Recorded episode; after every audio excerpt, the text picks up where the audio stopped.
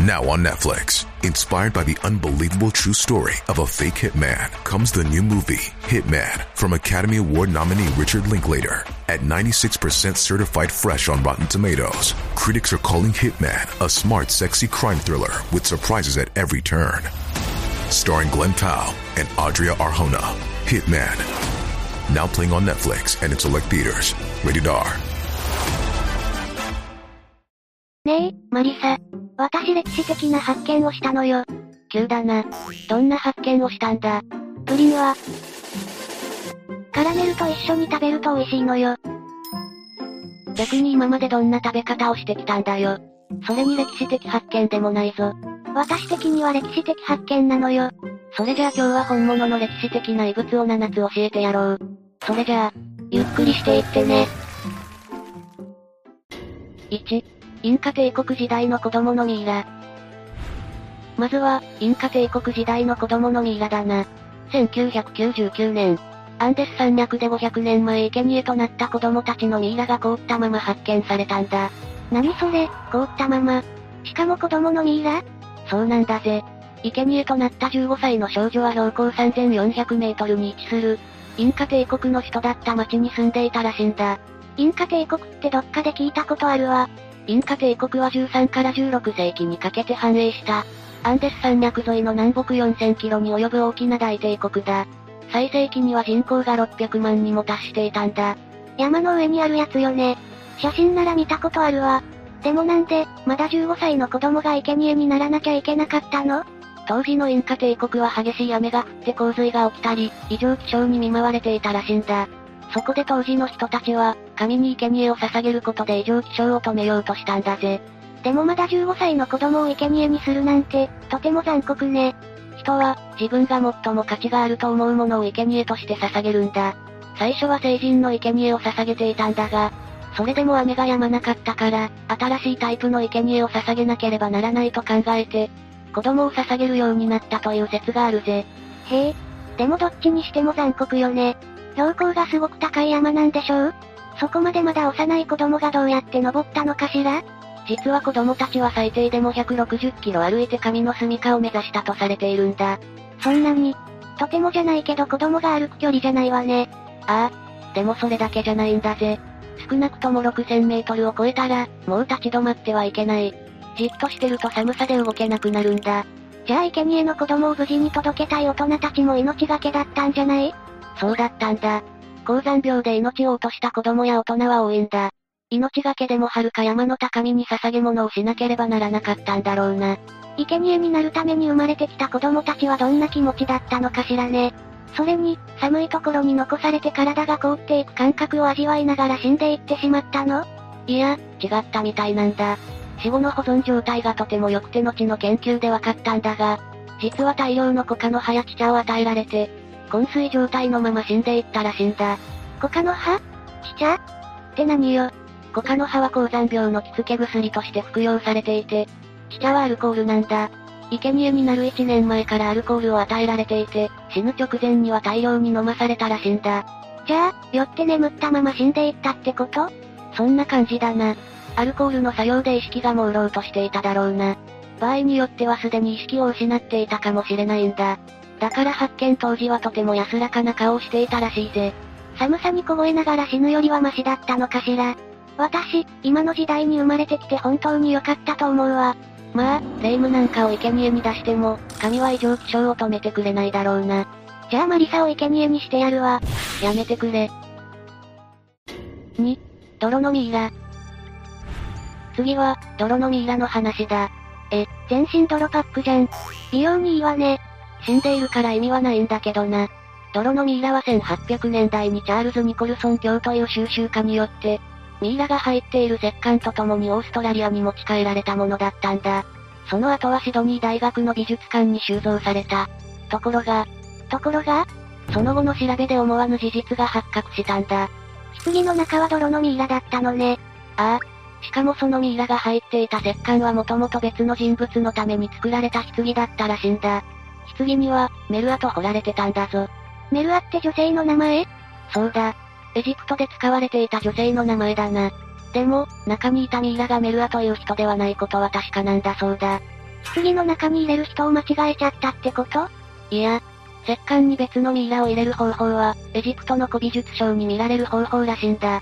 要するにミイラと石棺がセットで揃っていれば、より高い値段で売れるから、後からエジプトの古美術商が空の棺に別のミイラを入れて売っちゃったってことだな。ニコルソン教はやり手の商売人にいっぱい食わされちゃったってわけね。ああ。でもな、石棺は別の人のものでも、ミイラそのものは前例のない状態にあったそうなんだぜ。泥だったから？ああ、そうなんだ。CT スキャンの結果ミイラは一度リネンという雨布で巻かれた後、砂や泥を混ぜたもので覆われ、その上をさらに雨布で巻かれていたことが分かったそうだ。つまり泥の層を雨布でサンドイッチされたってことね。ああ。さらに分析してみると泥を塗ったのは、最初の防腐処理より数十年後だったらしい。ミイラの左膝と下肘に損傷した跡が見られ、それを修復するために周りを泥で塗り固めたそうなんだ。修復するために、泥で塗り固めちゃうってミイラにしてはちょっと雑ね。そうなんだぜ。泥を塗った修復はミイラの処理として初めての記録で、当時のエリート層で行われていた防腐処理を真似して泥を塗った可能性が高いとされているんだ。手抜きね。ああ。どうやら、エリート層が防腐処理に使っていた樹脂は高くて手に入らないから、近くのナイル川の泥を使って真似しようとしたのではないかと言われてるんだぜ。なるほどね。私でもできそうだわ。ミイラを泥で修復する方法がどれくらい普及していたのかまだ解明されていないが、この発見は古代エジプトのミイラの研究をさらに一歩進めるものと注目されているんだ。たまたまめんどくさがり屋の貧乏古代エジプト人がやった可能性もあるわね。3、1300年前のミイラ。仮面の宿女。次は1300年前の仮面の宿女だ。宿女って何？宿女は品位のある、おしとやかな女性という意味だ。つまり仮面をかぶった王女様のミイラってことね。まあそういうことになるな。当時、葬儀用に仮面を装着することは高貴な女性であったことを示すものだったんだ。だからこのミイラは、仮面の宿女または、レディー・オブ・ザ・マスクとあだ名が付けられたんだぜ。レディー・オブ・ザ・マスクって、ハリウッド映画の題名に出てきそうなかっこいい名前ね。ああ、そうだな。このミイラは割文化時代の女性のものと見られているそうだ。割文明なんて聞いたことないわ。割は、インカ文明以前の西暦700年から1000年に栄えた文化で、アンデス地域に大きな影響力を持っていたんだ。すごく大きな文化だったってことね。遺跡ではこれまでに複数の墓が発見されているが、略奪されていない墓が見つかったのは今回が初めてだったんだぜ。そうなの？墓泥棒はよく聞くけど結構盗まれている墓が多いのね。墓には豪華な骨董品などが置かれているから盗まれやすいんだ。死んだ後も豪華に埋葬してもらえるってすごいわね。そうだな。本題に戻ると、墓の中には包帯で巻かれた子供のミイラを含む3体のミイラがあり、いずれも膝を折り曲げてうずくまった状態だったそうだ。また子供のミイラ。子供ってミイラにされちゃうことが多いの？ああ。来世での道連れとして生贄にされることが多かったんだ。死後の世界なんてわからないのに、子供がかわいそうだわ。ミイラがつけていた仮面は鍵花で、唇の幅は狭く目は大きい、瞳は丸くて黒い交際だったんだ。それって結構な美人だったんじゃないの？しかも、付近からは女性用のものとされる供物や布が見つかったことから、このミイラは女性とみなされたそうだ。仮面の宿女レディー・オブ・ザ・マスクは、高級な身分で美人な女性だったってことね。美人だったかはわかんないがな。4、首なしの巨大仏像。次は首なしの巨大仏像だ。中国のアパートの下から岩に掘られた首なしの巨大像が発見されたんだ。その高さは9メートルに及ぶが、像があることには誰も気づかなかったらしいぜ。気づかないでその上で生活してたってこと？この首なし像が発見されたのは、中国南西部の重慶市だ。古いアパートの改修工事のため、建物を分厚く覆っていた草木を取り除いた時だったらしいぞ。肩から上にアパート建てちゃってんじゃん。むしろ土台？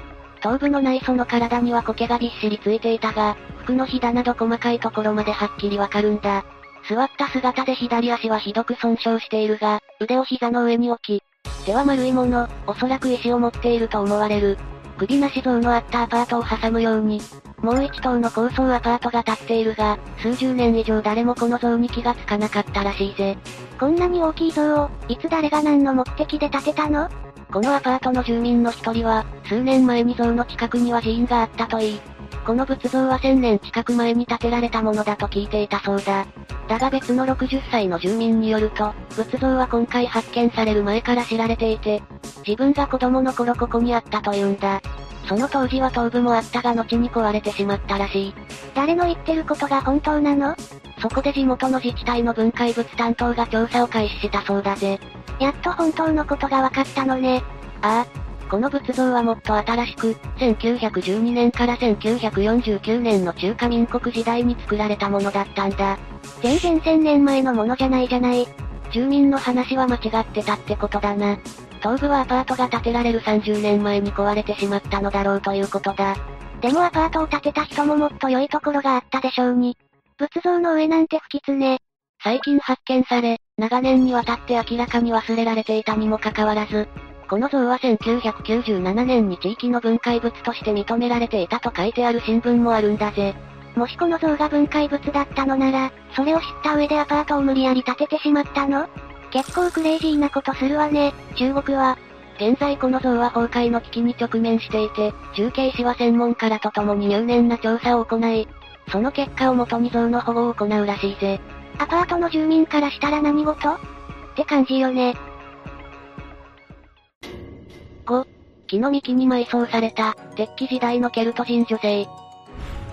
次は、くり抜かれた木の幹に埋葬された、鉄器時代のケルト人女性の話だ。なんと見つかった場所は、中立期の間学校の土の中だったんだぜ。学校の下に眠ってたの？学校の建設作業員がそれにつまずいて発見したそうなんだ。なんで今まで気づかなかったの？この女性はくり抜かれた木の幹に埋葬されていたんだ。棺の中じゃなくて、木の幹？ああ。埋葬されていた幹にはまだ外皮が残っていたんだ。外皮って？木の外側の部分だぜ。木の表面は鱗みたいになっているだろ？あそこの部分が残っていたんだ。ほぼ当時のまんまだったってことね。そうなんだ。だから外見からは木の丸太にしか見えなかったんだと思うぜ。女性は、ブロンズのブレスレットとベルトチェーン、鉄のとメガネとペンダント、ガラスと琥珀のネックレスがついた、ウールのドレスとショールに埋もれている状態で発見されたんだ。とても身分が高かったのか、裕福な暮らしをしていただろうと言われてるらしいぜ。身分が高くても木の幹に埋葬されるなんていろんな文化があるのね。それに彼女の歯を調べてみると、かなり甘いものを食べていたみたいなんだ。甘党ね。そして彼女はケルト人だったと言われてるぜ。ケルト人って？ケルト人は西ヨーロッパの先住民族と言われてるんだ。大胆で誇り高く基地に富んだ陽気な性格で、深く心に訴えかける音楽、詩、美術、文学を育んできた民族なんだぜ。どこの国に住んでいたの？彼らは、至る所に緑美しい風景が溢れるアイルランドに今でも住んでいるんだ。エジプトのミイラみたいな棺よりも、私は木の幹の棺の方が好きかも。6、古代遺跡で発見された、1500年前の円盤。次は古代遺跡で発見された1500年前の円盤の話だ。この円盤は呪いの円盤と言ってもいいぜ。のの、呪いの円盤？この円盤は1949年から1954年の間に、イタリアの考古学チームによって発見されたんだ。当時、そこに刻まれている言葉の意味はわからなかったが、最近になって解読されたみたいなんだ。誰を呪っていたの？そこには、影でライバルを陥れようとする呪いの言葉が刻まれており、たくさんの悪魔の名を挙げ、マンナという名のダンサーに危害を加えるためのものだったそうだぜ。ダンサー同士のライバル？ああ。有名な劇場廃墟でこのような円盤が見つかったということは、マンナは有名なダンサーで、褒美の類も相当なものだったに違いないぜ。名声や評判は踊りの競技会で優勝するかしないかにかかっていたんだ。そのためか、マンナを呪った人物はかなり本気だったみたいだぜ。この呪いは古代エジプトの魔術と知恵の神トトなど、複数の神の助けを求めてるんだ。なんかすごく重い呪いね。なんて書いてあったの？マンナの両足を開けないようにして踊れなくする。目を塞ぎ、両手、両足を動けなくすれば、彼は劇場でいい踊りができなくなるはずだ。マンナを混乱させ、闇に陥れ、がんじがらめにして、目をつぶせ。彼の動きは鈍くなりバランスを失うはずだ。そして彼は蒸気を逸し、勝者にふさわしくない見苦しい振る舞いを。ストップ。怖すぎだわ。相当なライバルだったのね。動機はなんであれ呪いの円盤には、114もの文章が長々と書かれてるんだ。さらに、空、空気、大地、黄泉の国、海、川、泉などの悪魔たちを呼び出して、あらゆる方向からマンナに危害を加えようとしているらしいぜ。どっちが結局勝ったのかしらね。この呪いの円盤は6世紀に遡るもので、当時はビザンティン帝国がこの町を支配していたんだ。この時代はライバルの争いが激しかったらしいぜ。ビザンティン帝国では、人々は踊りで競い合うだけでなく、戦車レースなどその他の競技でも、ライバル同士の争いが激しく、こうした争いは激化し、末は暴動になることもあったそうだ。常にライバル同士で競り合わなきゃいけないなんて、そりゃあ呪いの円盤も作りたくなるわね。7. 手の洞窟。最後は、ピンプーラス川のクエバデラスマノスの話だ。なんだか全然わからない。クエバデラスマノスとは、手の洞窟という意味で、名前の通り、遺跡の中にはたくさんの手の跡が残されているんだ。げ。お化け屋敷の壁みたい、ホラーね。パタゴニア地方のピンプーラス川渓谷に位置していて、広大な岩の大地の中にあるんだ。この洞窟壁画を描いたのは、テウェルチェ族の祖先で、9000年ほど前に描かれたものだと推測されているんだぜ。9000年前？ああ。日本だと縄文時代の終わり頃だな。カラーには鉱物が使用されていて、それを描くために使用されたのが骨製のパイプ。それらが発見されたことで描かれた年代なども推測ができたらしいんだ。縄文時代って、まだ狩りをして生活していた頃よね。そうだな。だから洞窟内の絵は、手形以外にも人や猫科などの動物類、幾何学的造形や狩りの様子などが書かれていたんだ。あ、これ教科書で見たことあるわ。結構有名よね。その中でも仮の壁画は、なんと9000年以上前のものなんだぜ。同じ洞窟に手形の壁画もあるなんて知らなかったわ。残されている手形のほとんどが左手で、右手で骨製のパイプを持っていたそうだ。この手形を残す儀式というのは、洞窟内での成人通過儀礼と考えられているらしいぜ。手形を洞窟の壁に残せば大人の仲間入りだったのね。手形の数は800以上もあって迫力満点だ。洞窟内にあるため、様々な気象状況から守られ、9000年前のものとは思えない鮮やかさを保っているんだな。何で描いていたの？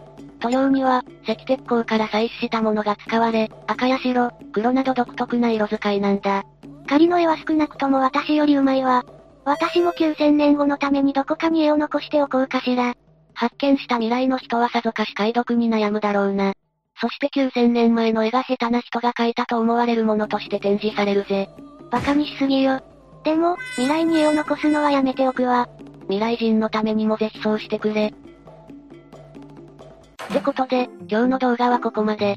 動画が面白かったら、高評価とチャンネル登録よろしくお願いします。最後までご視聴いただきありがとうございました。